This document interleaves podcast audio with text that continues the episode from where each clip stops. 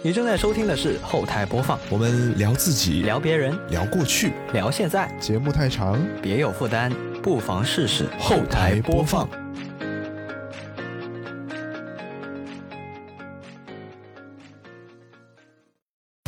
本节目在每周一的零点零一分准时更新。您可以在 Apple Podcast、QQ 音乐、网易云音乐、小宇宙、喜马拉雅、荔枝 FM 和其他泛用型播客平台收听到，全年无休哦。好，那么以下就是本期节目的内容。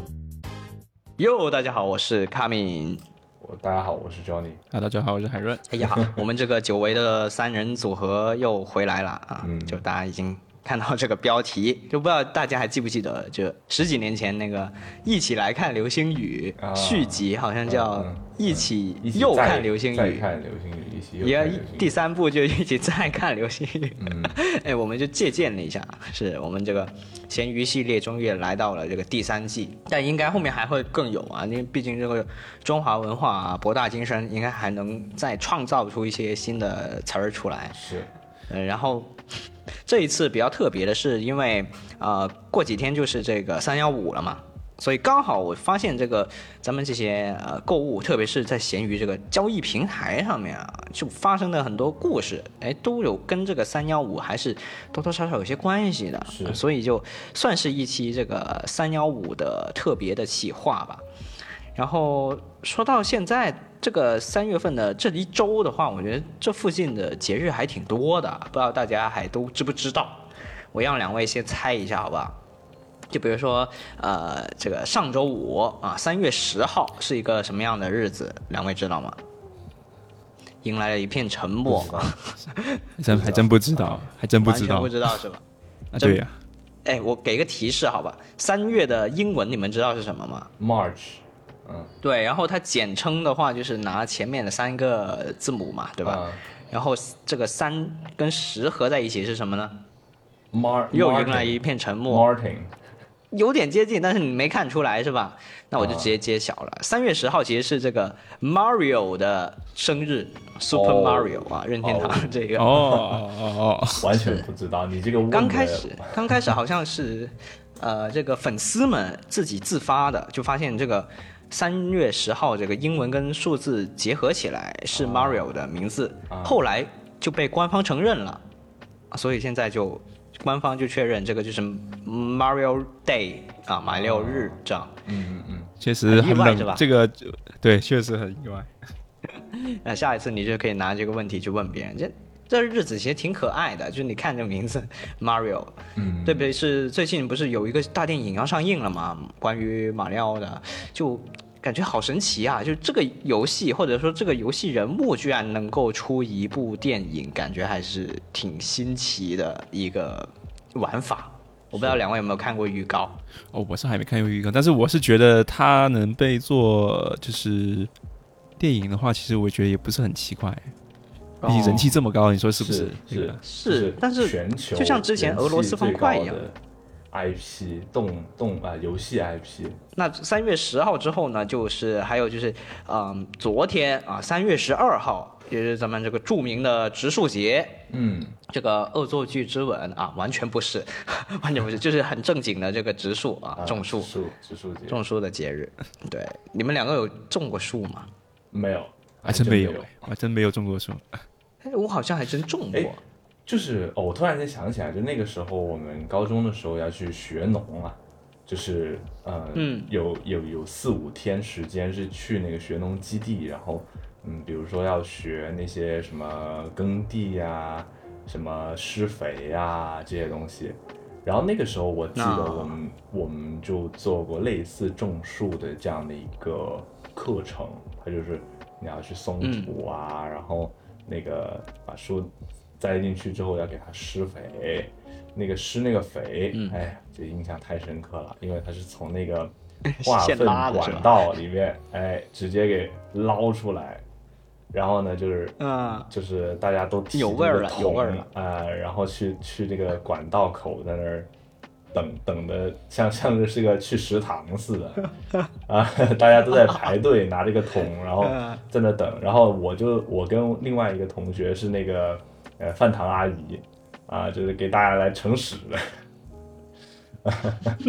啊，很很有味道，但是分发员，分发员。是是，就是、啊就我感觉我们还没有那么容易弄到，就他们的话很容易弄到，因为就是那个他们是两个人一组，然后呢就是呃、嗯。拿一根那个扁担去挑那个那个水桶，就它不是提着的，嗯。提着的那个离那个那个那个屎更近一点。所以就基本上是挑过去之后再给它倒到那个地里面去，然后嗯。就感觉大家都是小心翼翼的，一开始，然后后面熟练了之后，熟练了之后就哎，好像大家都动作快起来了，就是我们添饭的速度，熟练工了。呃，都都都比不上他们那个浇浇花的那个速浇树的那个速度，就挺挺有意思的这个经历啊。然后，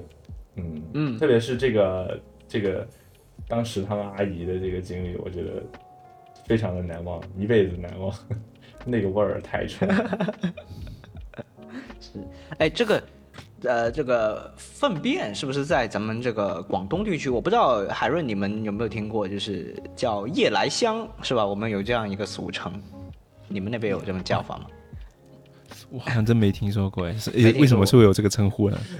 哦、就因为以前古代的那些人，这个自己家的这些生产的东西都都得自己家处理嘛，是吧？然后你相当于啊。现在一个叫所谓的垃圾分类一样，那你这个肯定得专门拿一个桶来装，嗯，然后你就得那些呃下人们、那些工人们，他们就会把呃这一个大家族的所有的这些生产出来的东西呢，就通过这个后门啊，去运给别的机构啊，统一的有一个机构来处理这些东西。所以呢，专门就是在夜里，因为你白天嘛，肯定会比较影响一些。然后夜里的话，就大家可以、呃、少一些人看见，所以就有了这么一个称呼啊。我大概是记得这样，实际上是不是那就真的有待考究了啊。啊，所以说你们跟家里面人说，哎，说说夜来香，他们是也能 get 到这个点是吗？啊，绝对能，绝对能！我相信应该大多数的这个广东人都能够理解。我不知道除了这个省份，大家还有没有认识的，或者说别的省份有没有一些其他的别称，这样啊、有一些更加呃奇妙的说法，大家也可以给我们留言互动一下。好，那除了这个以外呢，就三月十四号，也就是明天啊，就也是一个新生的节日吧，就跟那 Mario Day 一样啊，就是这个派派日啊，三点一四。就有一些比较奇妙一点的活动，就比如说咱们这个麦门啊，麦门就有这个派嘛，什么菠萝派、香芋派什么的，就会搞一些活动。这个这个派的活动应该是持续了一个多两个星期了，已经，因为我一直都是把麦嗯当做午餐来吃的，所以基本上就是哦从上周开始，那个麦的那个菠萝派和香芋派都是三点一四元一个啊，非常的便宜，然后嗯。然后我就买吃过两次，然后后来那个我的同事跟我说，哎，那个卖卖商城里面可以用那个一百积分换一个一块钱的派，然后这个时候我就觉得那个三个三块一毛四一点都不香啊，我有一块钱的派吃，亏了是吧？对，血亏，我天天都得换一个一块钱的派吃，真太香了，这。我那个积分都用来抽奖了，一一个奖没捞着，你敢信？全部都、这个都是空的。说说到这个啊，就是前段时间那个麦麦出了一个那个嗯，就是麻将的挂件啊，就是小麻将的那个挂件，嗯我不知道卡米有没有在我的微博上看到，就是嗯两个小小的麻将的挂件，然后呢，就是嗯它是上面有一个像类似类类似中国结的那种红绳子挂着，然后下面是一个麻将，然后麻将上面呃嗯分别印的一个是发财和一个那个鸡的那个图案，就是两有两个图案啊可以选，那个妖姬鸡就是妖姬嘛，就是那个嗯 那那个麻将里面的妖姬的意思。然后呢，它背后它的那个麻将是一半是实体的，一半是透明的。而透明的那边你嗯转过去就能看到那个麦当劳的那个新品，就是那个苏苏多笋堡里面那个笋，哎，它就是一个笋，金色的笋哦，啊。然后可能也是意味着笋很有设计感啊。节节高还是什么样的一个呃祝福这样子的。然后呢，再嗯。就是还有一个就是它旁边还有一个麦当劳的一个呃 logo 的那个小小挂件，所以这个东西当时呢就是可以用五百积分兑换啊，然后当时我看到之后就马这上么划算一个一个图案就换了一个，然后呢，在我换完给同事说了之后，他们很多人都那个发财都已经换完了，就只剩那个妖姬了。哦就没了。啊，对，非常火热，哦，非常火热，然后大家都换的非常快，然后确实确实不错，啊。我觉得这个五百积分换一个非常的划算，然后我现在还有三千多积分呢，所以嗯，所以再等麦麦下一次活动吧，或者说我现在就每天吃一个一块钱的牌，我也可以，那你这积分积的有点有点少啊，是每天就一块钱。是我，但是就真的哎我我我印象当中嗯。这种这种三点一四这个节日啊，在这个 MG 这边好像是近十年才有的一个产物吧。没什么印毕竟我记得之前，我记得之前因为咱们用这个现金交易的时候，这个三点一四不好收钱呐、是吧？就多少分钱好像不太好操作，应该是后来移动支付起来了之后，然后大家才造了这么一个节日。其实我感觉应该是近两年才会有这样子的活动，就之前甚至是听都没有不止不止，绝对不止，近两年太少了。两年前是二零二一年啊，没有，就感觉好像之前都没有这样活动，可能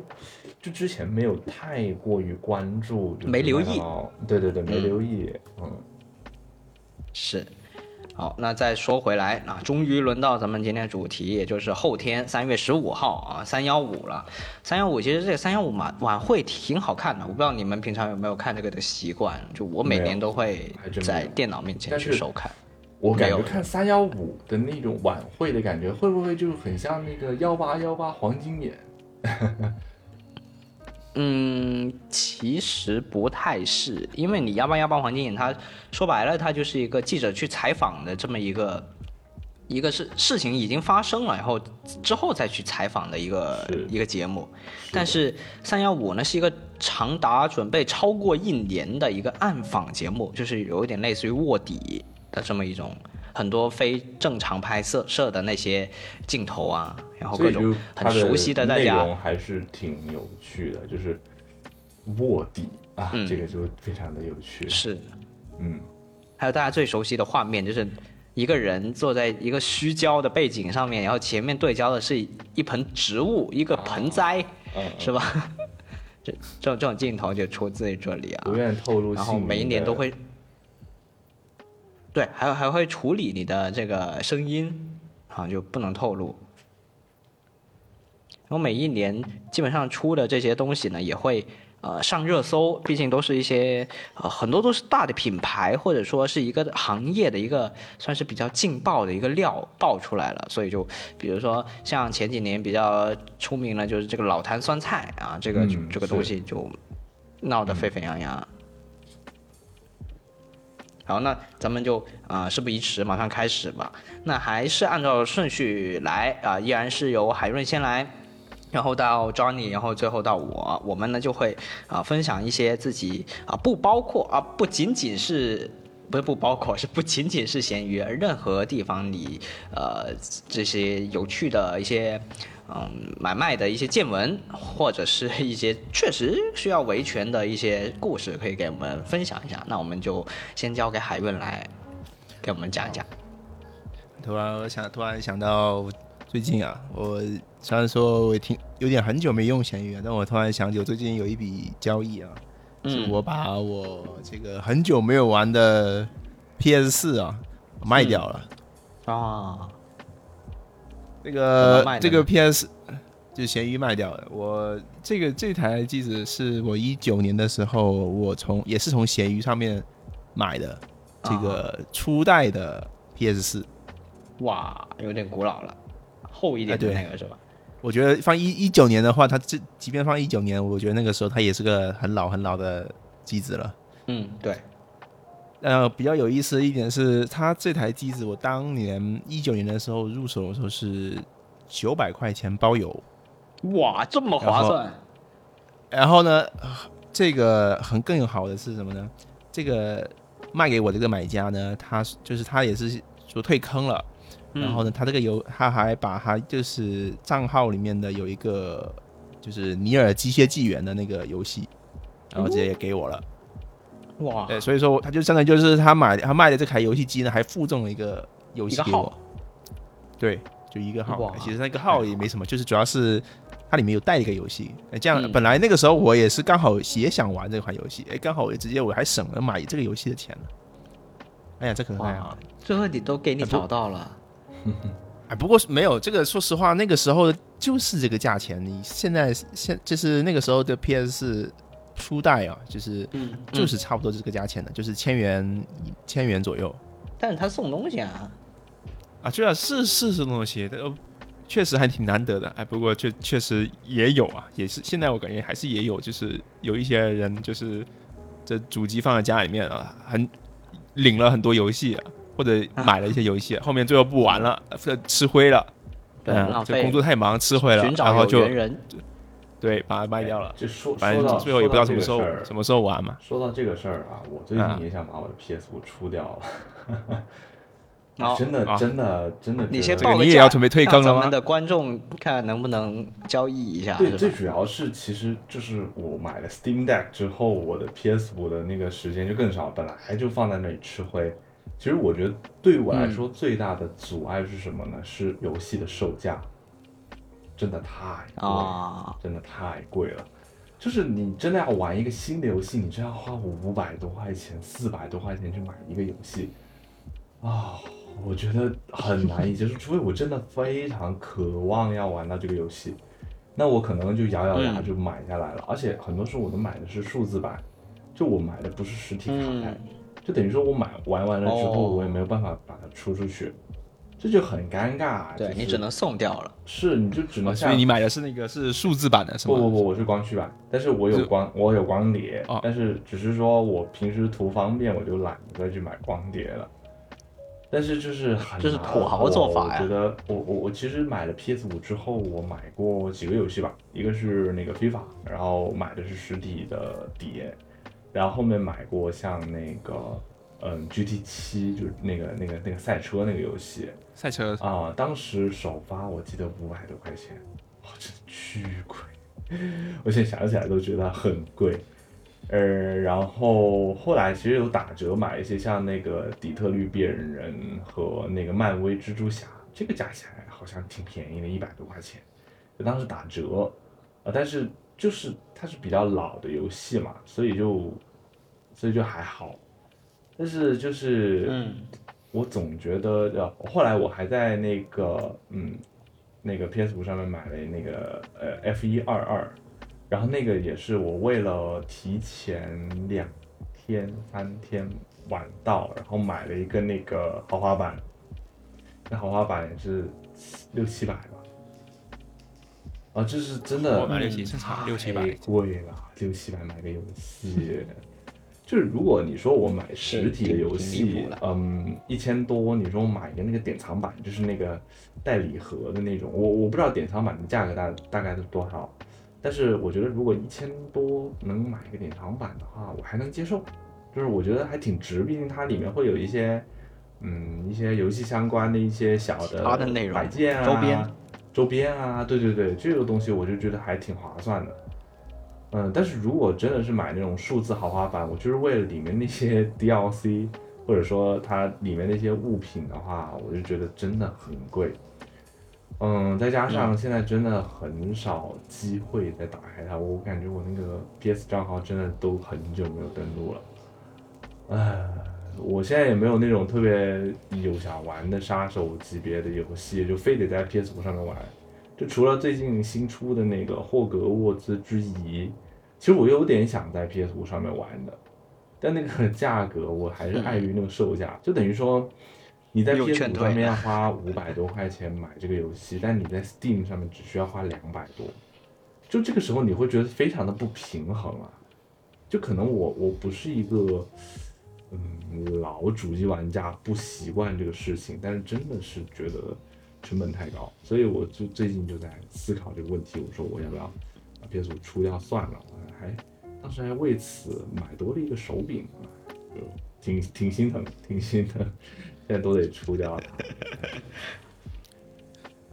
那海润是为什么要出掉一个 PS 四呢？啊，其实我跟教练其实差不多吧，我觉得也是因为，就是我总觉得这种主机类游戏啊，就是你一定要有个很大把的时间。嗯，第一是你要有很大把的时间，第二是你还得有个很多的精力，就是你是很愿意去投入的去玩的。啊，就是是是，一个一个非常的一个怎么说呢，就是一个资深的一个玩家，嗯就是你才能可能会说持续源源不断的说去尝鲜各种各样的一个游戏是，这样子。呃，所以说我现在主要是因为最近太久没有把这个这个机子开开过了。你呃，你知道吗？我那时候，我现在之前呢留那个游戏还是我一二零年的时候，然后跟我公司的一个同事三百多块钱收的那个就是《最终幻想七》重置版啊，他那个时候打完、刚打完，然后说卖给我，然后我那时候三三百多块钱收的，然后呢，我收了后面我一次都没有玩，你知道吗？收了后面都没有玩过，隔了两年多了都还没还没有玩呢。你这是纯捐款啊，属于是给他啊，对啊，平了一下。啊是啊，但是所以最后把它卖掉，后面卖卖了两百块钱啊，亏了一 亏了将近亏了一百多块钱，没有玩。哎呀，因为那个游戏，那个因为那个游戏后面直接那个 PS 会员直接直接有一段时间直接送了，啊，直接完蛋，那个价直接叠价了。哎呀，这个就比较难受啊。说说实话，这个主机游戏真的你得不像掌机啊，掌机真的是你躺在床呃床上，你就会有想点开就是想玩，然后嗯，但是主机类这种游戏，你一定要有一个很大把的，就是怎么说呢，有点仪式感吧。我觉得它那个是一个非常需要仪式感的这种玩家适合。哎，这么说起来，其实咱们玩游戏也不是真的随心所欲的，有点像像读书复习一样，就是你得呃给自己留一个空间，然后再留一个时间，然后你得持续的不停的去玩。一旦有一天你放下了，你就真的放下了，这个对对对。是都是共通的。哎呀不过我好好的现在可能我发我这款嗯，就我跟你说，我我这个游戏啊，就是这个这个 PS 五初代啊，但嗯好的消息是什么呢？这个机子我后面最近出掉、哦，我最后九百五十块钱出掉了。哎呦，哎呦，这意思就是说我一九年的时候，我九百块钱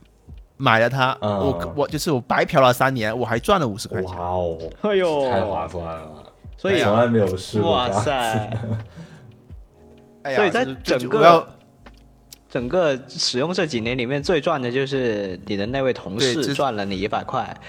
哎，对，哎，这这个没办法，那个确实，毕竟投理财也都肯定会有失败的时候嘛，没办法。是，是，是的，现在稍微回了一点啊。对啊，所以说我其实如果对于那些呃想体验 PS 游戏的玩家，你可以不用，其实我可以建议不用不用从不用买 PS 五，你可以收个二手 PS 四初代，或者是啊，你现在有些现在 PS 四 Pro 嘛，其实嗯，它价格也是非常平平顺的。我感觉它应该隔个一两年，它的价格还是还是一千多一点，可能一千四、一千五差不多。现在现在买，我感觉也差不多。你可能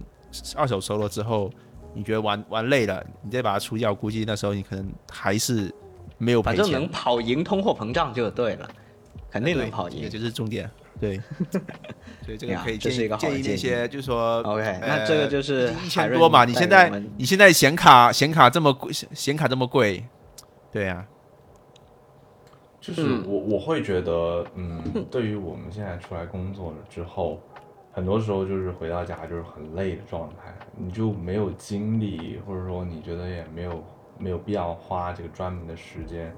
去打开这个游戏主机去玩一个你想要玩的游戏，嗯，就会挺 挺尴尬。所以为什么我我说我我买了一台 Steam Deck，我觉得很好的一点就是，我真的在我挺累的时候，我还能躺在床上玩游戏，我觉得很幸福。所以，所以确实掌机的话，环境跟不一样。是是不一样，就是如果真的你要追求画质啊各方面的，真的 PS 五能够给你的还是很多的，就它的算力啊，包括就是整一个画质的呈现，我觉得是很优秀的。包括你可以配合最近才发布的那个 PSVR Two，就是有一个非常震撼的表现。我看了很多评测，我对这玩意很心动，但是我又转念一想，我要买这个东西，这个东西比主机还贵，然后。我还要再买这个游戏，五千多啊，四千多吧，四千多吧，反正就是之前好像那个索尼好像有给这个说打包一套卖，好像卖七千多块钱，我记得。哎，反正我觉得很难接受，就是这个东西，我觉得成本太高了，而且就是我不是那种真的特别深度、特别特别那种铁杆的游戏玩家。虽然我最近确实有玩想玩的游戏，但是我其实更多的还是想要在 PC 或者 Steam 上面购买。比如说最近很火的那个叫做《原子之心》啊，那个游戏，那个游戏我挺想玩的，但是人家人家首发就入了那个 XGP，然后我就在想，怎么我们 PS 玩家就享受不到这种东西？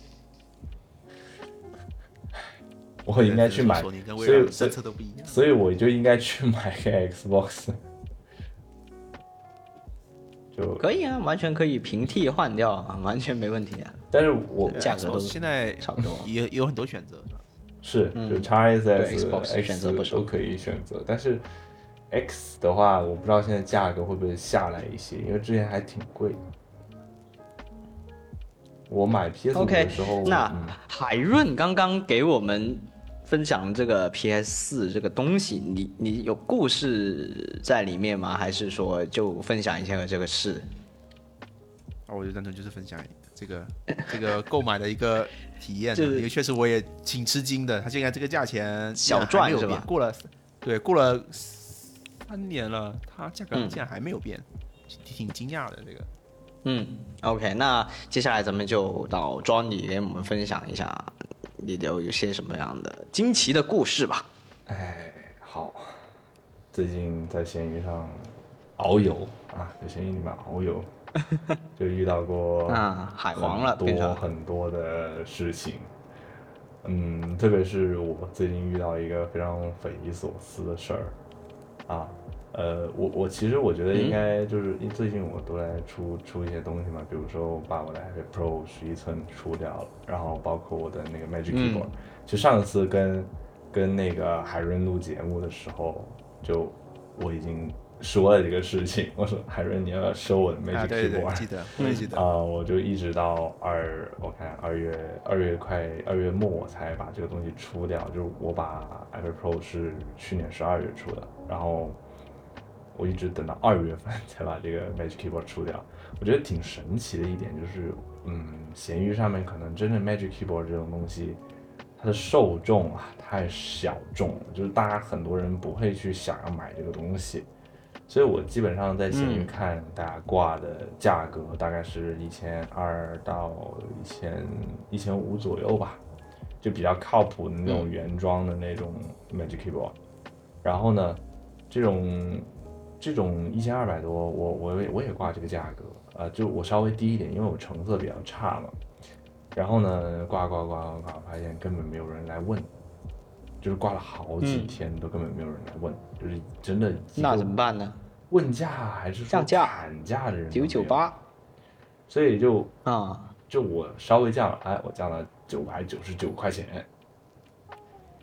然后九？真的真降那么多？然后呢？最主要的是，我降了价之后，我再去搜，就是搜，就是嗯，我这个价位段的，就是我这个价格的，我发现没有啊，没有人挂这个价格啊，最低了啊，五一档，就是除了我这个之外，就是更便宜的就去到了四五百，那些都是那种呃盗版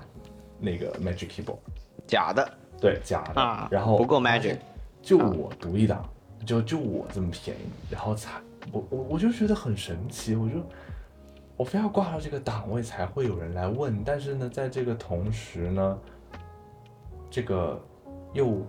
就是又太便宜了，就没有跟我挂同样价格，所以我就觉得很奇怪，到底是什么样的一个原因造成了这个现象？就是甚至那个人，就是我那个买家来问我的时候，他要砍我价，就 这还砍？对他还要砍砍我砍到八百块钱，我说不行，八百块我实在出不了。哇塞！然后最后大家扯皮扯皮，呃，就就就就说，哎，九百块算了，我也不想留着，就留着对我来说没有任何意义。就我东西已经嗯出掉了，呃，其实我的 Magic Keyboard 的成色可以说是非常的垃圾。为什么这么说呢？因为就呃，卡米你用过 Magic Keyboard，你就知道它的那个边边角角啊，它那都是那种那种皮质，还是说怎么亲肤材质，然后呢，很容易啊你就会刮到啊，就是怎么样，它就会烂掉。就是我我有一些边边角角是就已经有点点烂了。然后呢，还有就是我之前可能是摔过那个这个键盘，然后在那个中间转轴的那个位置，就它不是有个裸露的那个转轴嘛？转轴的右侧呢是磕到了一下，所以是有一个痕迹的。就除此之外，我是觉得这个这个键盘真的这个成色非常的惨，因为我一直把它当成 iPad Pro 的保护套来用，所以 伊拉克成色了，也不过如此。但也不这么伊拉克，至少它东西功能各方面还是正常的，而且我给它擦一擦，其实看起来还是挺新的。然后最后呢，就是 挺新的这句话怎么讲出来的？哎，就挺神奇的，就是就是嗯，这个这个这个兄弟啊，他跟我说，他就说，哎呀，兄弟，我把我的那个什么 CSGO 的饰品都卖掉了，然后我就来买你的键盘，然后现在就可以下单，然后我就跟他砍价嘛，他说。呃，八百多一直砍，就是一直提到九百块钱，然后他说，我就说真的不行、啊，九百块是租是我的底线了。然后呢，他就后来他妥协了，他说我去凑个几十块钱。哎，从这个 点，其实我就我就听得出来，他确实是个学生，就是真的是个学生。然后，嗯，就大家聊的还算是比较愉快，就是这个呃商量价格这个过程还是比较愉快的。然后呢，就呃、嗯他拍下付款了之后，我看了一下他的地址，哎，确实是在学校。哎，我就觉得，啊哎，你就算了你这学生就学生呗，就就就就这样吧。就是你不要是那种假扮的学生，就是扮就是这样子，就比较恶心人嘛，对吧？但是如果你是真的是学生的话，那那我觉得我出便宜一点，好像就是也不会那么难受，给自己找个借口，就是说，哎呀，出给所以你是对学生是有优惠价的，你自己不给自己是，设我一开始不知。道的，我一开始不知道的，就是我其实主要的想法是想着我留在手上也没用，就还不如就把它出掉了，嗯，就就就算了，就是哎这这里这故事告诉大家一个很重要的的一个知识点，一定要记住啊，各位听众，如果你是学生的话，就不要买这种这么贵的钱没有什么用的东西，就啊是就这钱呢、是还是留着吃点好的比较好。真的真的。就你你想，但是但但但但是他他不是也也花了钱去买 CS CS 那个视频，我感觉那个好像更哎，更没什么用。不是，呃，海润，你要你要清楚一点，就是 CSGO 的视频其实对于很多时候都是一个理财产品来的，就它其实就是个通我当然知道是个通货对，，对，就它其实是一个价格会波动的东西，就是你反正你买了，你玩腻了，你卖出去，有可能其实你就亏那么一点点，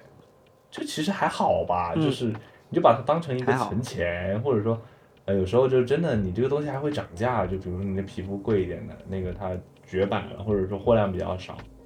啊，你就真的会涨价，就反正我是觉得这个东西你其实可以当成当成一个理财产品来看，倒是不会觉得特别那个什么。但是但是我我总觉得就是一般啊，学生学生买视频的，一般都不是冲着要理通过他理财是啊是那个是的，方向是，啊就是单但是他纯的总会就是玩的这么想开心，啊，啊，但他买的时候会想，我自己能能回一点点，不至于啥都没有啊，还是这样会促使他去的有这个交易啊，就其对吧？实是这样子，他买的时候就是 CSGO，我觉得视频比其他的游戏充值来的更好的一点，就是你其他游戏充值，你那个东西是没有办法再拿出来的那个钱。然后，嗯但 CSGO 你的所有的视频你都是可以挂在网上面去卖的，无论你卖的多卖的少，至少你能卖得出来。你其他游戏基本上你就只能卖号，就是你你要嗯练到一定程度，人家才愿意来买你的号这样子。所以这个我觉得还是比较好的一点。啊，但是 Magic Keyboard 就就这种东西就没必要啊，真的没。真的没有必要。就是呃，说一下我这个 Mac iPad Pro 的这个心路历程啊，就是一开始，嗯那，二零二零款就是我跟康明一起买的嘛。一开始我觉得我就618信了这个库克的这个宣传语啊，就是你的下一台电脑何必是电脑？哎，我就信了他的鬼话。然后呢，在这个使用的过程中，我就发现遇到了各种各样就是使用非常难受的这种情况啊，比如说，嗯，之前遇到一些什么应用用着用着闪退啊，就是，而且我当时是在工作的情况下，它的应用闪退，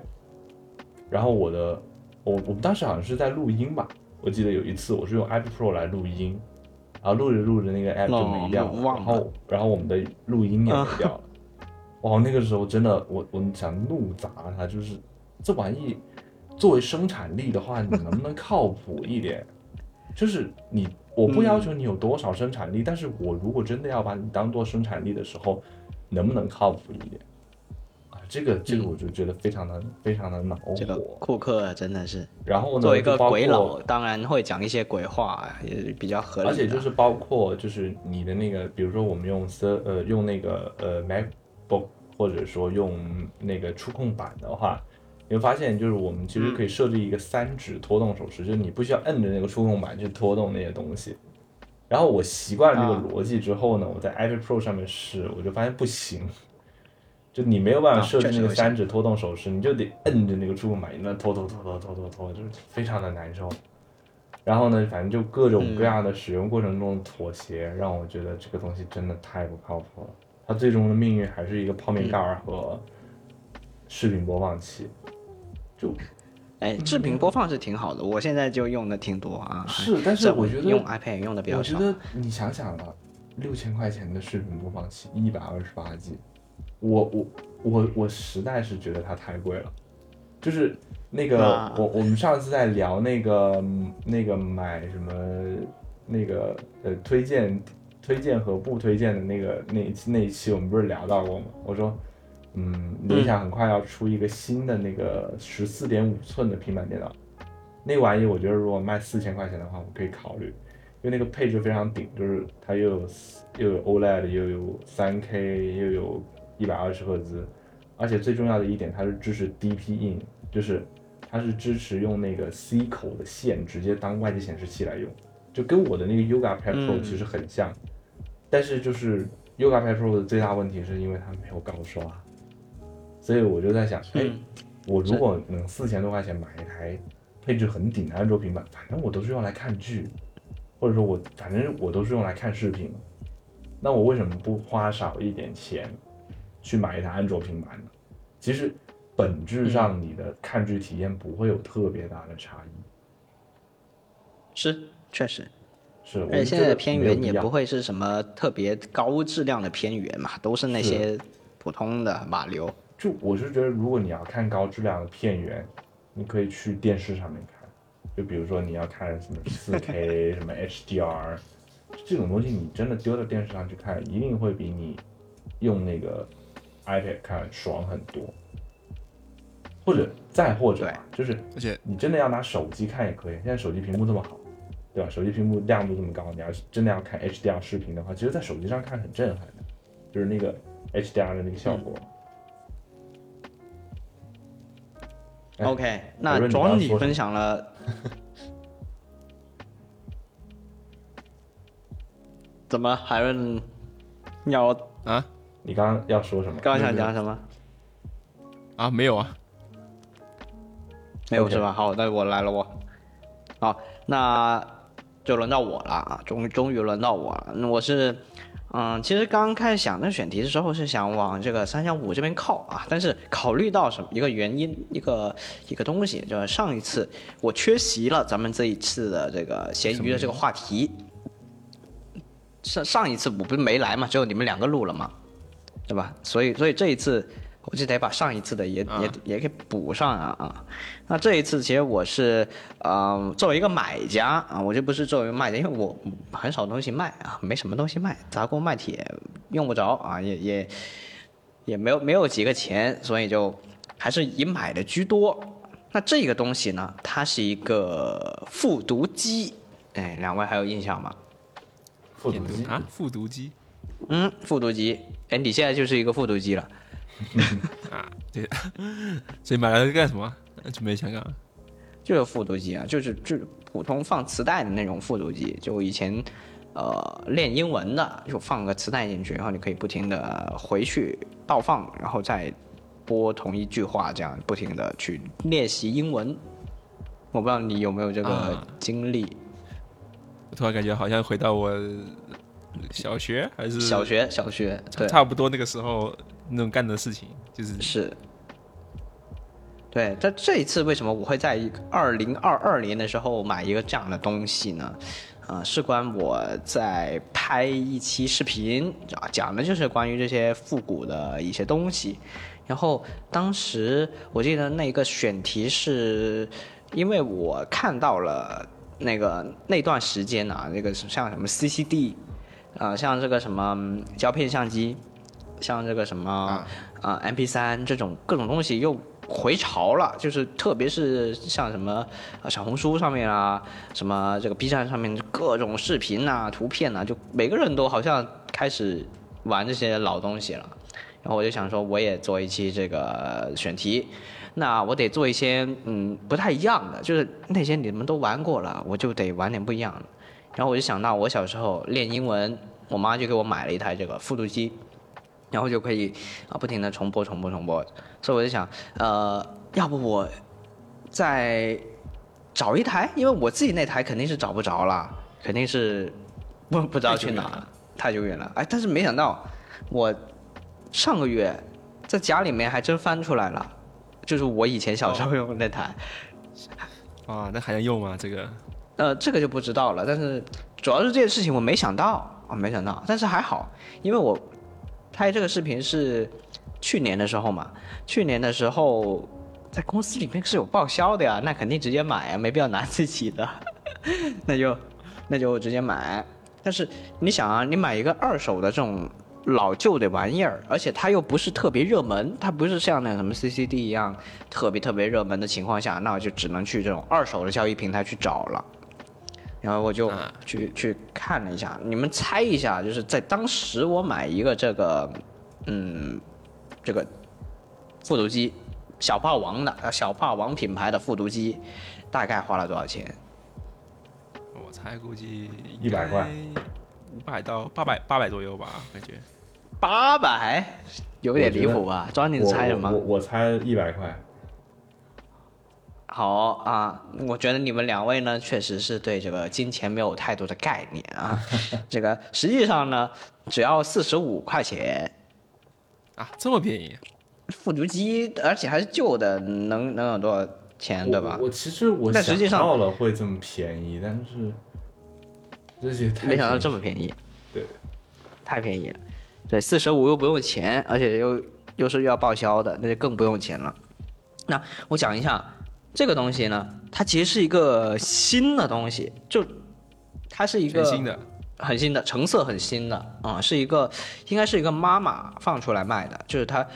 它描述里面是小霸王一六零六数码原生复读机啊、买回来没用过，不议价，啊，广州黄埔自提，闲置物品哦不退不换。哎呦这成色很新呐、很真诚。然后啊还有什么呢？它那个包装都有，就那个外面的纸盒，然后里面是那种，呃，叫什么？那个叫泡沫是吧？那个普通话，啊，对，那泡沫泡沫啊，都都完好，包括它那个呃复读机的本体上面都有那那个塑料袋给套着，就是它原装有那个东西，然后还有什么充电器啊什么的都一应俱全，还有说明书都有，全都有，很齐全，所以就感觉非常的吃惊。我首先对于它这个成色以及它的这个保管的如此的好，但它很明显看出来，它不是一个新的一个新出的一个吧，也不是不是上周刚出厂的。为什么呢？因为它的封面呢，它的封面是这个呃《倚天屠龙记》，就小的时候看那版《倚天屠龙记》，那个呃苏有朋跟这个贾静雯演的那一版，不知道你们还有没有印象？我有点快忘记了，大概大概有点印象，确实。大概有点印象是吧？好像还有高圆圆演的是那个周芷若啊，就就就就这么几个人，那那一版是我看过最多的这个武侠的这个电视剧，所以它的封面是一个超级大的贾静雯，或者说是她饰演的赵敏，是拿着拿着一把剑在后面的，然后做出一个手势指着你，就他一一只手拿着剑，这这突然让我想起来以前那个小霸王学那个小霸王那个不是有那个什么学习机嘛？这个，嗯，然后他那个时候不是成龙代言吗？对他把那个时候成龙那个这个头像直接印在那个包装上面，感觉感觉好像以前的产品都很喜欢搞，就是把代言人那个形象的贴在这个包装正面，来告诉大家说，哎，这个这个代言人高度绑定的。。对，那肯定啊，嗯你这么花那么多钱请代言人，那不得贴贴出来吗？甚至最夸张是什么？它这个封面的正面啊，这个贾静雯比这台复读机的这个正面的照片还要大，就占的版面有哦占了二分之一，就超级哦超级大。这个对，而且它这个系列，它这个复读机的系列是叫倚天系列的，所以就刚好就对应上了。就是他饰演的这个《倚天屠龙记》里面的赵敏，专门说给这一台定了一个系列，实际上还没有别的系列，我就不知道了。就反正这台就写的倚天系列，非常非常的的神奇。我给你们念一下它，呃，上面写的有一些什么功能啊？我觉得还是挺厉害。毕竟复读机应该是零几年的时候会比较盛行一些，比较火。比较火。对，而且复读机，我我不知道你们知不知道，现在百度搜一下的话，就会发现复读机完完全全是由中国人发明的哦，是有一个是国外没有是吗？嗯，好好像是没有的。我看他的那个那个发明人是九一年，呃申请的专利，啊、是在之前的便携式收录机的基础上增加了一个微处理芯片，然后再嗯能够不停的复读、复读、复读这样的一个一个功能嘛，就是专门用来学英语的。所以它一它的诞生就是为了让方便大家学英语才才有的，就比较符合当时的国情，就大家都喜欢说要要练练习英文啊。当然，它也能够去播放各种什么音乐磁带，什么林俊杰啊、周杰伦啊这些磁带也也是能播的。嗯，我给你们念一下它有什么功能。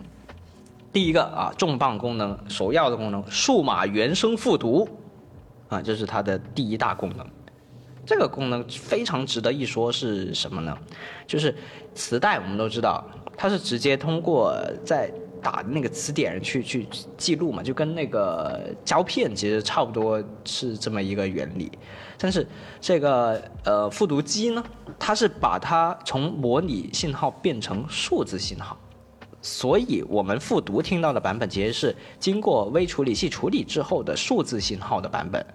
所以它为什么叫数字原声复读，就是这么意思。它中间有一个转译，有一个翻译的一个过程，这是一个非常厉害的技术，嗯特别是在当年，嗯。然后第二个呢，就是高保真二百四十秒，标准音四百八十秒复读，哎，这个就说明一个什么了？说明它的内存或者说它的存储足够大，就它可以二百四十秒是多少分钟啊？四分钟，就高清的高保真的、可以听，可以可以回听这个，呃，四分钟啊。那标准音就是音质稍差一点的，就可以听四百八十秒，说明这个容量其实在当时也是蛮厉害。当时的手机都只有那么几十兆、几十几兆、十几兆、几几兆几兆左右，对，几兆左右，所以就这个也是一个非常厉害的功能啊。然后还有十秒的短复读功能啊，这个就是讲讲回它作为一个复读机本身它应该有的功能。它支持十秒的复读，也就是说它可以存十秒钟，然后再给你啊、复读出来。还有另外就是自动复读、跟读、对比功能，啊，这个就厉害了，因为它上面其实还有一个录音的按键嘛，就你可以把自己声音录进去。那在它识别到，就比如说念一个单词什么 abandon 这样，它读完之后，它会自动帮你返回到这个单词前面，再读一遍 abandon，然后这个时候你自己读一遍 abandon 的时候，就可以做一个对比了嘛。所以这个功能非常智能啊，嗯，还有就是呃五级变速，变速不变调啊，这个功能也挺也挺奇妙的，因为大家现在用一些呃视频剪辑软件就。也知道啊，就一旦你把这个视频或者音频加速之后呢，你的声音是要变调的，就就整整个就就变得很奇怪。变得很奇怪啊，就像这个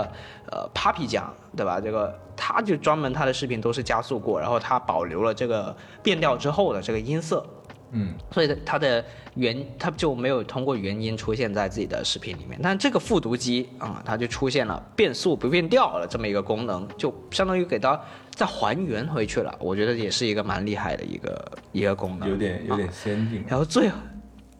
有点先进，有点先进啊！各其实全方位都说明它硬件还有软件都很厉害了。前面说到那些，好，最后一个就更厉害了，啊，是这个叫时尚外观设计，哇，这个就绝了啊！太时尚了，就有有有一个 嗯呃大喇叭，还有一个这个 单色的显示屏，就呃，现在看也挺时尚的，特别是你现在拿到街上，绝对别人会跟你说你这个东西时尚。大家可以搜一下啊，啊，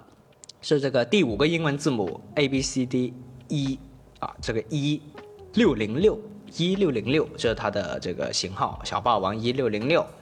啊，然后我就当时呢，我就看到这么一台成色这么新，拿来拍视频不正好吗？我就联系了一下这个人啊，就都大概能看出来，他应该是这个呃给孩子买的啊，但是孩子呢不知道可能没用上或者怎么样，就可能呃率先毕业了 啊，已经跳跳好几级了，直接跳到高中了，可能用不上了。然后就我就发现，因为我当时也在这个黄浦区嘛，然后他说写的是这个黄浦区自提，然后我就想，哎，要不就提一提，所以我第一句直接问他，我都没有发你好的，我第一句发过去的是，请问在哪里自提？嗯，然后他就回了我一句广州，我说这我肯定知道啊，是吧？嗯我就再问，我再发两个字过去，具体啊，有有点像那个卧底之间的交流啊。然后他就说文冲啊，文冲我就很熟悉啊，文冲，因为我就住住的离地方不远，不远，对，五号线。然后我就说呃地铁你什么时候方便？然后他说你现在过来吗？然后我说今天可以，但是可能没有这么快。然后他就回了一句什么时候都可以啊，这这应该就能够呃稍微推推断出他应该是在家里面，然后就随时可以拿出来啊。嗯，然后他就把他们家地址发给我了啊，然后我说嗯能在地铁招收吗？我顺路拿一下。啊，就是因为我不想到他们家那边去，我就其实还挺麻烦的。就虽然说近归近，啊，都是在这个附地铁站附近，但是地铁站附近的的北边儿跟地铁站附近的南边还是有有一定距离的，所以我就想说，能不能大家都走一走到这个地铁站里面去？然后他说也行吧，嗯。然后我说，然后就说提前十五分钟联系我啊，说明他们家离这个地铁站啊就十五分钟绰绰有余啊，然后就说 OK，然后他就问了我几点，同时呢还给我发来一个视频，就是很详细的的的发了一个就是所所有东西这个包含了有什么东西，然后这个运转正常啊，对各种东西，然后我说这个时候我看完这视频之后呢，我看到他拿了一个应该是他的孩子的一个英文的广州市什么什么什么小学的练习英文的一个磁带作为演示嘛。然后我就说磁带能 能给我吗？啊，然后他说可以，呃他说可以，哎，这这嗯我就我不就白白拿一个磁带了吗？白嫖一个，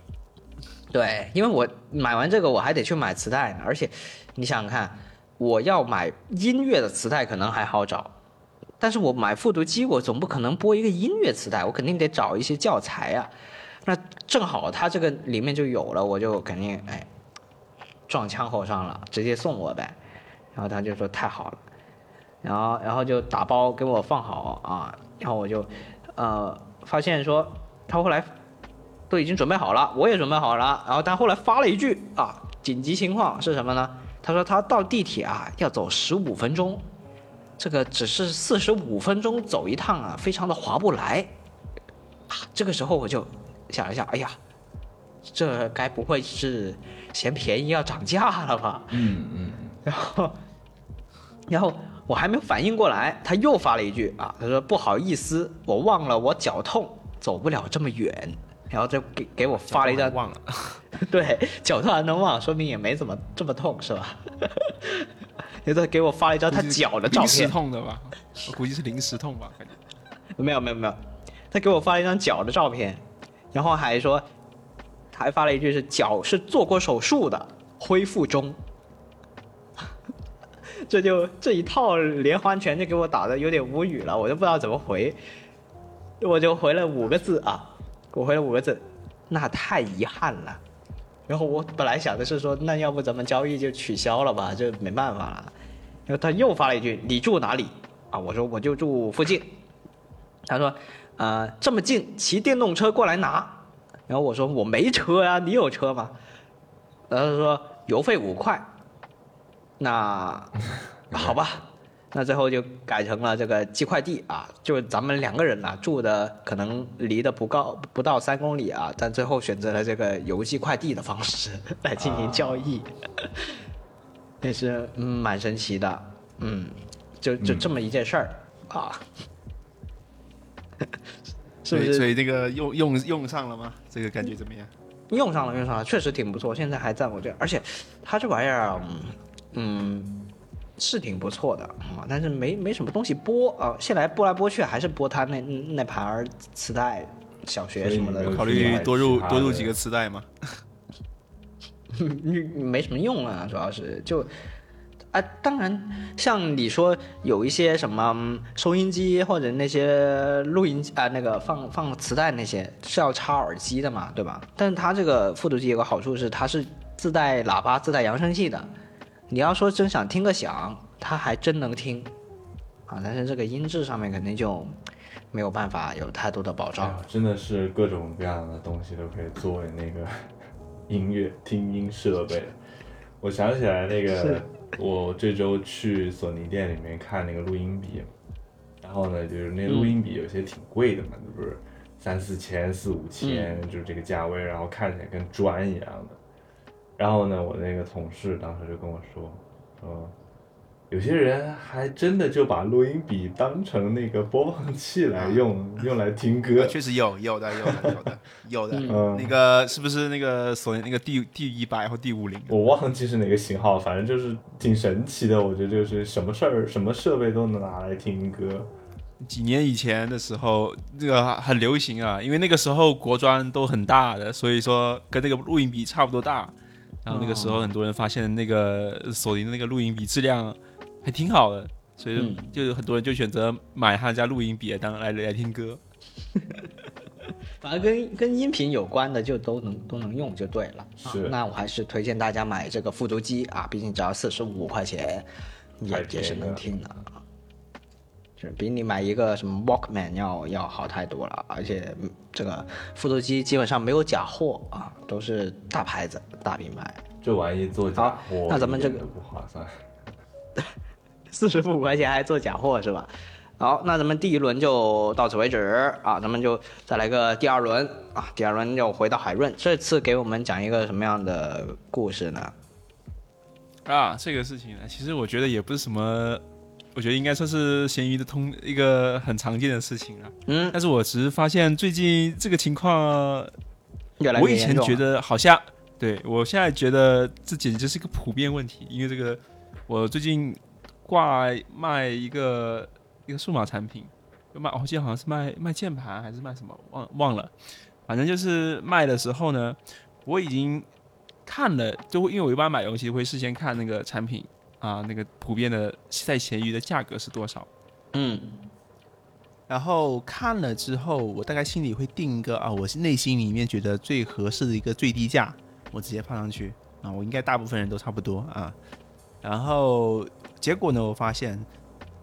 十个过来问这个东西的人，他他我已经写了多少钱包邮，他都会问说，他都会第一句话都会问，最低多少钱出？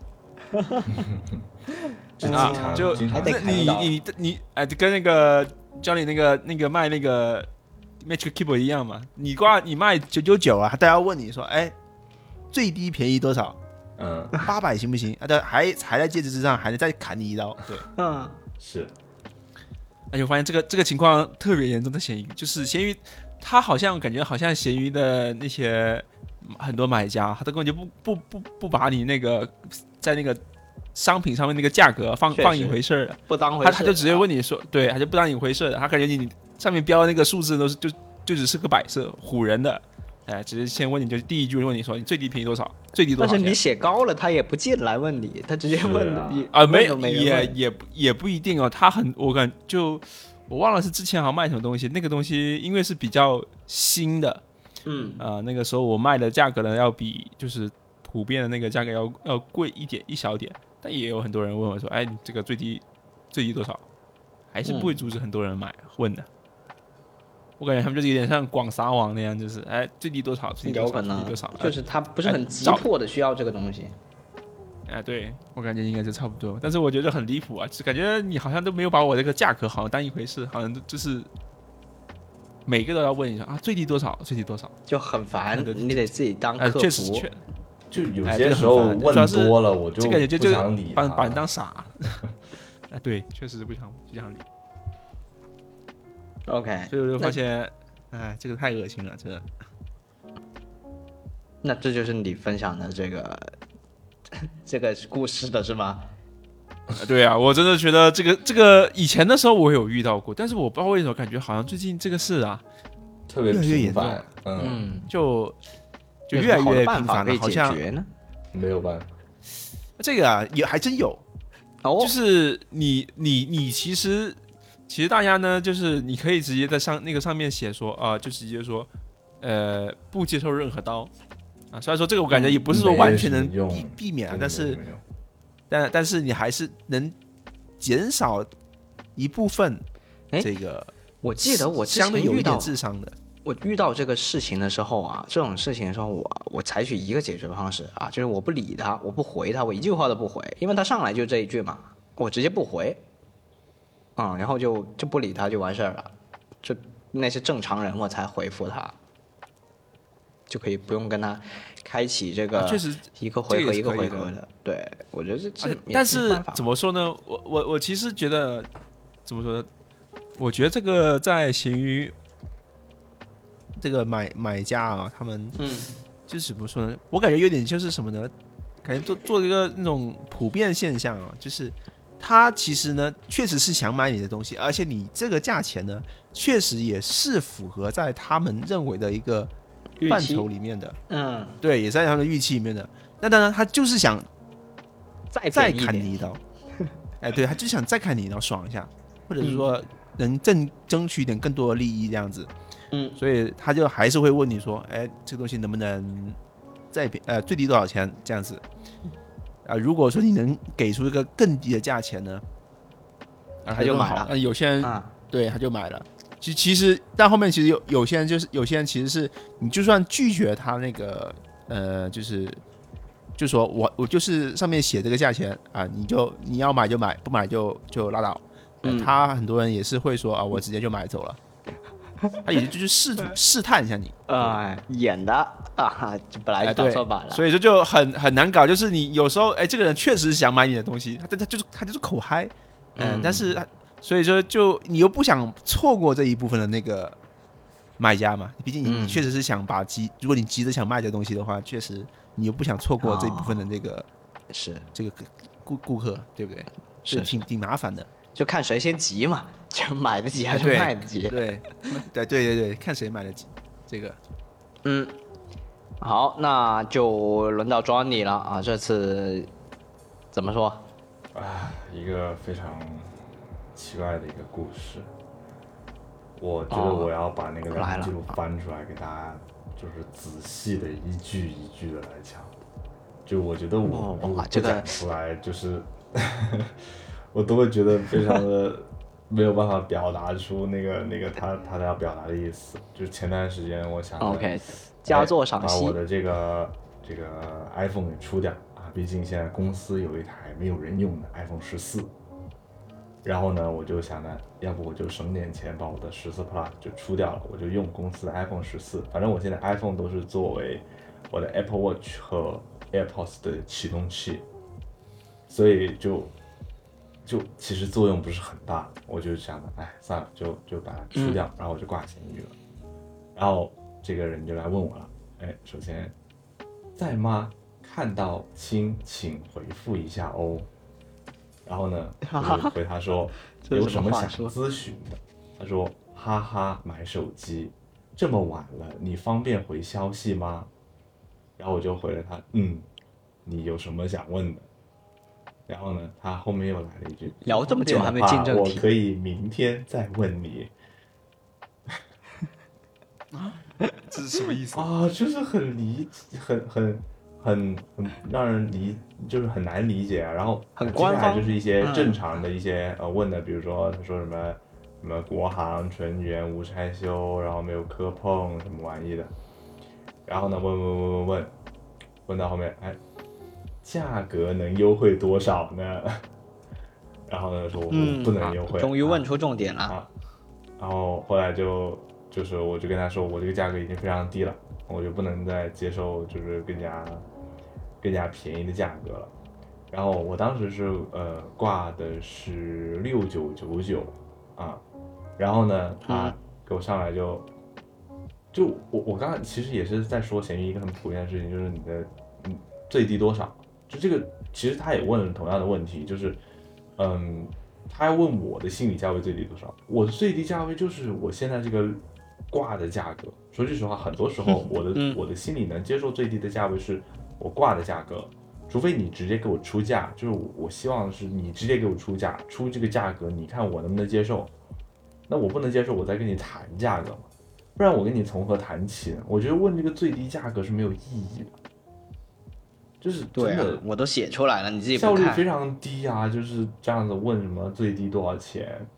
然后呢，他又给我开了一个，呃，六千八百块钱，啊，然后呢，我说不行，我就只接受六九九九啊，就七千块钱，我一分都不能少啊，然后呢，他说那我就再加五十啊，就是六八五零，然后我就说，哎，哦，不能考虑啊，我觉得不能考虑，我就不管你啊。然后他就来了一句：“小哥哥再考虑考虑。”然后呢，我就我我我又不想理他了，然后嗯，他就原来，呃，我就说这个价格比较低了啊，我的标价就比较低，这个原价比较贵嘛，他就说嗯嗯明白，买东西都想买便宜点，呃卖东西就想多卖一点，然后还还发了很多表情说小哥哥你考虑一下吧，我是诚心买的哦，然后什么走验货宝我自费，然后呢什么，然后他还最后还小哥哥晚安，明天看到消息请回复我哦。然后呢，过了第二天还是第三天早上，他又来个对吧？小哥哥在吗？考虑的咋样了？俺是诚心想买。然后呢，嗯，他就呃，我就说，感觉是一个 AI 啊。我不能接受这个价格，我说，然后我就说还是没有办法，就是愿意出给他。然后他说，要不这样吧，我们两个各退一步啊，就是出到六千九百块钱。然后我说，呃不好意思啊，我还是出不了。然后呢，他就说什么，哎，小哥哥你再考虑一下吧，可以的话我现在就下单呢。聊了这么多，咱俩多有缘呐、你就卖了吧，电子产品掉价很快的，早点折现吧。哎，就是这这一通的聊天让我觉得有点令人作呕，你知道吗？就是 大家油啊这个人正常点说话不可以吗？就是如果他但凡正常点说话，我也跟他说你正常说话，我直接给你便宜五十。就是他正常说话，我都不会有那么反感的情绪在。而且，其实还有个最重要的一点，就是我毕竟我玩闲鱼很长时间嘛，就是我觉得我还是要去就在卖之前，我还是要看一下这个对方买家是什么样的一个情况嘛。但是对方的，这个号呢嗯是没有任何交易记录的。然后他他虽然说有那个什么什么什么芝麻信用的那个认证，但是他是没有任何交易记录的，而且很远，就是这个、哦它不是在广东啊，或者说比较近的省份，很远，所以我觉得有点不靠谱，我不太敢出。就其实六千九那个价位，我不是不能考虑，我我说实话，我最后丢到去去评测去了，也就是六千四百块钱而已。但是，嗯，就是我会觉得这个特别不靠谱，就是他说的这些话就让我觉得特别恶心。一个是，二个是就是我我觉得太，呃，这个这个买家的这个资质，我觉得不太认可。我觉得就一毕竟卖 iPhone 这种东西，我觉得特别会怕闲鱼上的那种各种搞搞这个搞那个，又到时候拆你的零件啊，或者怎么怎么样的，毕竟还是挺贵的一个东西嘛。所以后来我就这个交易就没有成型，而且其实也说到，就是我刚刚说到 Magic Keyboard 在闲鱼上的一个困境啊，二个就是说到 iPhone 十四 Plus 在闲鱼上的问题，就是嗯，我买的是五百一十二 GB 的版本，然后呢，它其实就是我当时买是八千二，就是渠道价格了已经是，然后官方价格是九千七百块钱，就这个这个这个 iPhone 十四 Plus 真的非常的贵，官方啊。但是其实八千多买一台这样子 这样子的手机也挺贵的，我就一直觉得 iPhone 卖的非常的贵。然后呢，就是嗯，现在我在闲鱼一开始挂是挂七四九九，然后无人问津，就是根本一个问的人都没有。啊，也是这样子的情况。然后我那个时候我就问我的一个经常嗯在闲鱼上卖东西的一个同事，他就说，你如果没有什么人来问你的话呢，你就直接嗯把这个产品下架掉，然后你再重新上架一下，嗯然后你就重新哦编辑一个，重新发布一个，然后呢再配一个视频，啊，然后闲鱼就会就是给你推到比较前的位置去。然后我就嗯尝试了两三次，但是其实效果也不这么好。然后后来我就不行，我就降降价，降到嗯七千块钱。然后呢，就开始有一些人来问，啊，这些人很离谱啊，就是上来就是六千二。我说我六千二，我不如丢回收去，我为什么六千二卖给你啊？你谁啊？就是，然后又有什么六千二、六千三的？我就是都一律不想理啊！你这么样大刀，我都在我都在我的简介里面说过了，不接受任何砍价，就不接受任何溢价。这人不就是识字啊，是吧？对，我发现闲鱼上真的是就是那种傻子太多了，就是他点进来，你根本就不仔细看这个商品的详情。就比如说，比如说我要写这个东西，我写啊，国行，嗯，iPhone 十四 Plus 五百一十二 G 星光色，然后呢再保多少多少天，然后呢，呃，无磕碰，无划痕，然后无拆修，我都写清楚了在简介里面了。然后每个来问我的人呢，还得再问一次，就是很烦。你还得再回答一次。对我每个人都要回答一次，我问完了之后，价格还能便宜点吗？啊，这个时候血压就这个就跟海润刚刚那个就有点有点类似了，对，就完全不看。差不多。就是很恼火，这个情况我也遇到很多次，非常的恼火，普遍现象了，我感觉。然后我最后实在是忍不了了，我就丢去评测了，我就当把这几百块钱就就就丢给三方就算了，无所谓了，就，唉，这搞得很累呀、就是出这种东西。我之前出出东嗯西其实没有出的这么啊，这这么累的，其实都挺顺利的，包括之前出 iPad Pro 也好，其实 Magic Keyboard 也没有耽误很久，但是 iPhone 十四 Plus 真的可能是没有人买吧，我就觉得。而且就是可能大内存版本更加少人买，就大家会觉得那个价格会更低一些，所以就最终出手的价格比较便宜一点。嗯，这个确实是一个很神奇的体验，这是我在玩咸鱼这么长时间过后第一次遇到这么恶心的场景。嗯，啊、所以所以这是真的是咸鱼奇遇啊，真的是最近在这个咸鱼的 app 里面遨游，第一次遇到这样的事情啊，觉得特别的溺水了，这这回嗯，遨游是的。熬溺水了，是的，是的。然后就退出了，嗯，就到别的地方卖去了。行。那就又到我了啊，因为这个呃时长的缘故啊，我咱们这次就每人就就只就不出了。就是我的东西，嗯，OK，嗯，对，那如果就咱们肯定还有很多嘛，对吧？咱们很多的，诶，大家看看一下评论、点赞热不热烈啊？那么下下周还可以再来啊。如果不热烈的话，那就算了啊，那就过过过个半年再说啊。那我这个呢啊，也是做一个啊买家啊，因为我确实很少在上面卖东西。我现在在上面卖东西，唯一挂了一个，但是我是一个收东西的啊，我收了一个。我也是第一次发这种收的帖子啊，但是我好像现在把它给删了。我收的是一个这个苹果推出的这个这个音响啊，WiFi 音响 HomePod 第一代，因为我自己本身是有一个嘛，然后我就想，它现在推出了二代，但是二代跟一代呢，它不能一起合作啊，所以我就想说，呃，那我就不如再买一个一代，那肯定。再买一个一代组成这个立体声，肯定比我重新再买两个二代要要划算的啊！毕竟只买一个，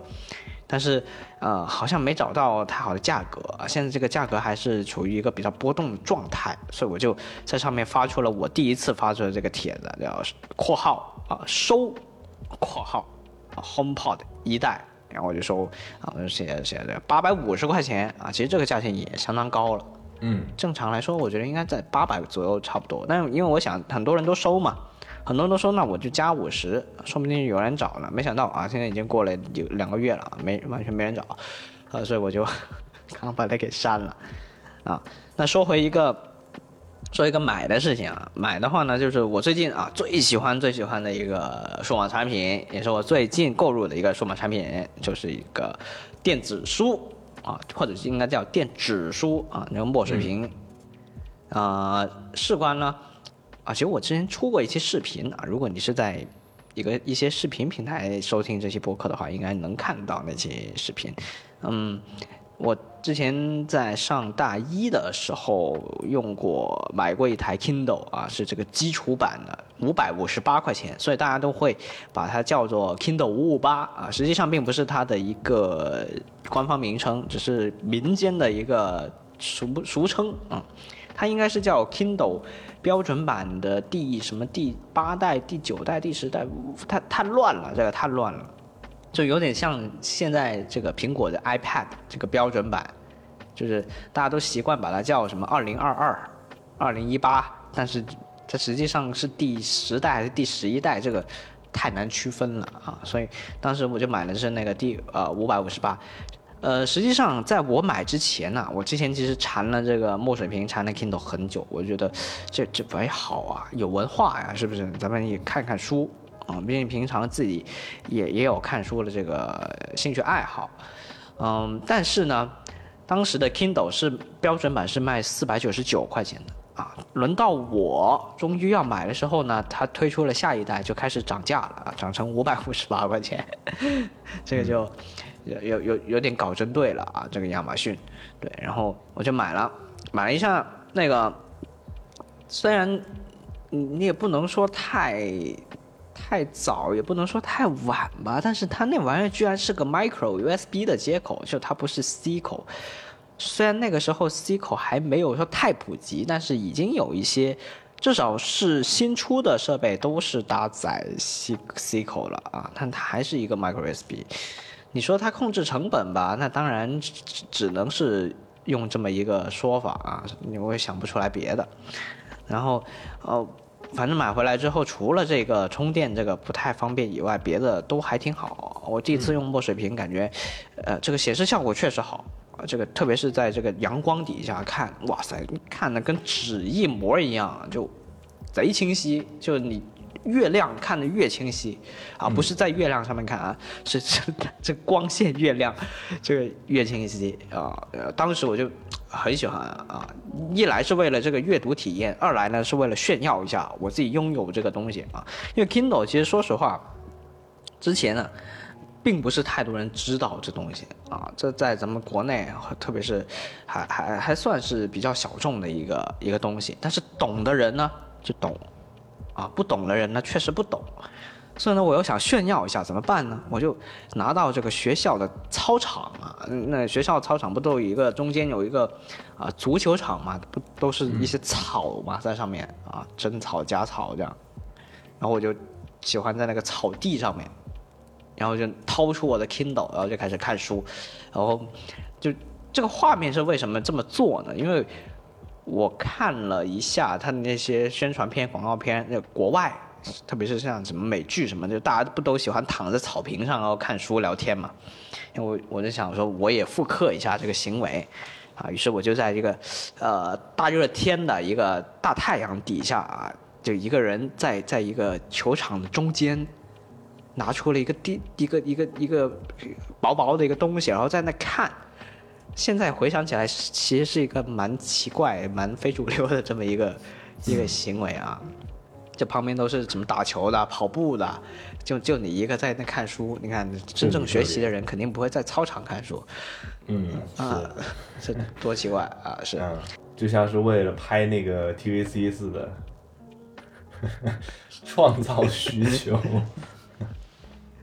是，但哎，其实不只是创造需求，还真是我看了不少书，特别是，呃，其实我是买了不少书，因为 Kindle 它有这个电子商城啊，它一本书，就比如说你呃实体书是五十多块钱的话，那这个电子书可能就几块钱，四点九九，或者最贵的十二、十三这样，就感觉还可以接受。那段时间我还真看了几年的书啊，还真不错。嗯啊，后面。后面我不是到一个这个配音公司去去去当这个练习生嘛，对吧？配音啊，然后那段时间是需要看这个剧本的，就台词哪一句哪一句，但正正式的演员才有啊。我们这些旁听的肯定是没有的。我就让他把这个电子档啊发给我，我就给他发到这 Kindle 上面，因为 Kindle 它声墨水平有一个优势啊，就是它。只要你不切换页面，就这一页只要一直是这个内容的话，它其实是不费电的。墨水屏的原理就是在你切换到下一页有不同内容的时候，它才会去呃需要用电量去刷新。嗯如果你一直显示同一个内容的话，它是完全不费任何一点电的。所以我当时就是因为反反复复就那几句台词，那我就用 Kindle 看，哎，看就。挺不错的啊，虽然最后没有成功的入选啊，成为一个配音演员吧，但是确实我觉得是挺不错，感感觉也是他们那个配音公司，呃，前无古人后无来者，使用这个电子书去阅读剧本的这么一个一个人吧。嗯，我当时觉得这个场景还挺合适的啊，但是后来啊，发生了一件特别重要的事情啊，就是确实也闲置了，后后面就。呃，换到了这个叫动物公司的时候啊，就越来越忙了，就没有再看。特别是也像，像过了几年之后买买了这个 iPad Pro 嘛，就就就就开始就就不在电子书上面看了。于是呢，就出现了一个啊大家都有的问题啊，就是它出现了一个超级大的一个电磁的呃电磁电池的一个符号啊，上面还有一个感叹号。这就意味着什么呢？你的电池啊不行了，你的电池不行，因为你的这电子设备长期不用啊，其实你得偶尔给它充充电，不然这个电池就容易废。然后这个时候我就想说，我要不自己去淘宝动个手，我自己买一块电池回来修不就完了吗？这玩意儿有有多难呢？啊，没想到一修直接把这屏幕给修坏了，可能是因为它没有没没有任何螺丝，你得在那个缝。边边边的那个缝给它撬开，可能是我力度不太对，就给那个屏幕给压了一下，哦，所以这屏幕呢就就也没碎，但是就出现了一些一条一条的一个竖线，还有一些横线，这样就很规整的，可能是排线裸露了吧，还是怎么样？反正就彻底的宣告我这台 Kindle 呢就报废了，本来没废的，现在彻彻底废了。嗯，然后，但是因为这么多年，我对于这个电子书还是有这个憧憬的。我觉得这个人还是得有一台电子书的啊，我还是想多看看书，特别是因为近几年我自己买了非常多的实体书，我发现呃看起来很不方便啊，无论是我搬家搬那么多次也好，还是说。啊，搬搬家确实啊，搬家这个书啊好重的，你要寄快递的话，比买一本还贵呢。嗯啊，还另外一个呢是，呃，就是很多书的那个装装订的方式，我很不喜欢，就是它看起来很难受，你得用手去抵着它，不然它很快就会弹回来，然后就合上了，这个就让我很不爽。还有一些书呢，是它的那个那个外外面有个封套，外面有个封套，里面又有一个，那就相当于外面那个封套看的时候呢，它是一个一个呃要掉不掉的那么一个状态啊，这就让我很不爽，我就觉得这个整体性还是欠缺了一点，手感上面也欠缺一点啊，所以思前想后，我就想说这么麻烦，我还还是只有一个方法解决啊，就是电子书，它是能够彻底解决的啊。最后呢，我就选定了。一台呃六英寸大小，这个大小刚刚好，就跟之前的五五八一样，就一手掌握，还可以放进那个裤兜里面，就直接带走了。然后它重量非常轻啊，就就一百来克吧。对，然后最重要的是什么？这一次呢，我就想不能选 Kindle 了，因为 Kindle 呢，在前几年的时候啊，它宣布了退出这个国内的市场啊，不再推出新的硬件的同时，这个电子商城也给关闭了。啊，这就意味着呢，我之前在上面买的书呢也没了。如果我不下载的话，就永远都都下载不了了，相当于我这钱就白花了。这个就因为我本来还是想说，要不我这次就买一台二手的那个高阶版本一点的 Kindle 吧，就比如说什么什么 Kindle 的 Paperwhite，它本来是卖九百多块钱，那我买一个呃旧款一点的，买个二手的，这回总可以了吧？反正用那个商城用不了就没办法。这个就对，而且它又是 micro USB 接口啊，所以这一次呢，我就有几个有几个要素是必须有的：一，它必须得是 Type C 的接口；二呢，它资源要尽量丰富啊。所以思来想去呢，我就选定了这一次，我决定选一国产品牌，然后我就开始搜，开始搜的时候呢，我就刚好那段时间在看那个雷军他新出的那本那本书啊，其实是去去年发布会出的那本叫什么小米创业思考那本书啊，提到说是小米做的东西啊，这个硬件利润只赚你百分之五啊，非常的厚道。哎，然后我就想说，那他们电子书应该也就只赚百分之五啊，这当然是我自己猜的啊。嗯嗯，然后我就去搜了一下小米的这个电子书卖多少钱啊，大概是六百来块钱。然后我就想说，那这应该就是接近成本价了，这就是行业的底价了。哎，你这个电子 书是哪一款电子书？哎，我就讲到了啊，然后我就发现了小米这个是六百来块的价位，我就开始搜六百来块的还有哪些品牌。嗯，因为用小米这个作作为一个锚定的一个价格的底线嘛，因为再便宜肯定就不可能了，或者说是呃假的或者怎么样了，然后就呃最后想选来选去呢，最后选的是一个叫文石的那么一个公司啊，是咱们广州的一个、哦一个品牌，专门做这个墨水屏的，嗯，它还有推出非常多的像彩色墨水屏，它也有。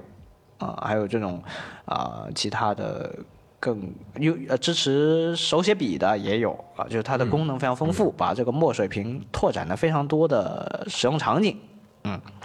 但是呢，我最后还是选定了他们最最最最最便宜的一款啊，叫这个 Poker 四 S 啊，嗯，叫扑克牌四 S 啊，就代表它小嘛。然后最后就刚好在搜的时候，我就搜他们的那些官方的旗舰店，我就看到，哎，现在正在打折，六百来块钱，可以，其实确实也是可以接受。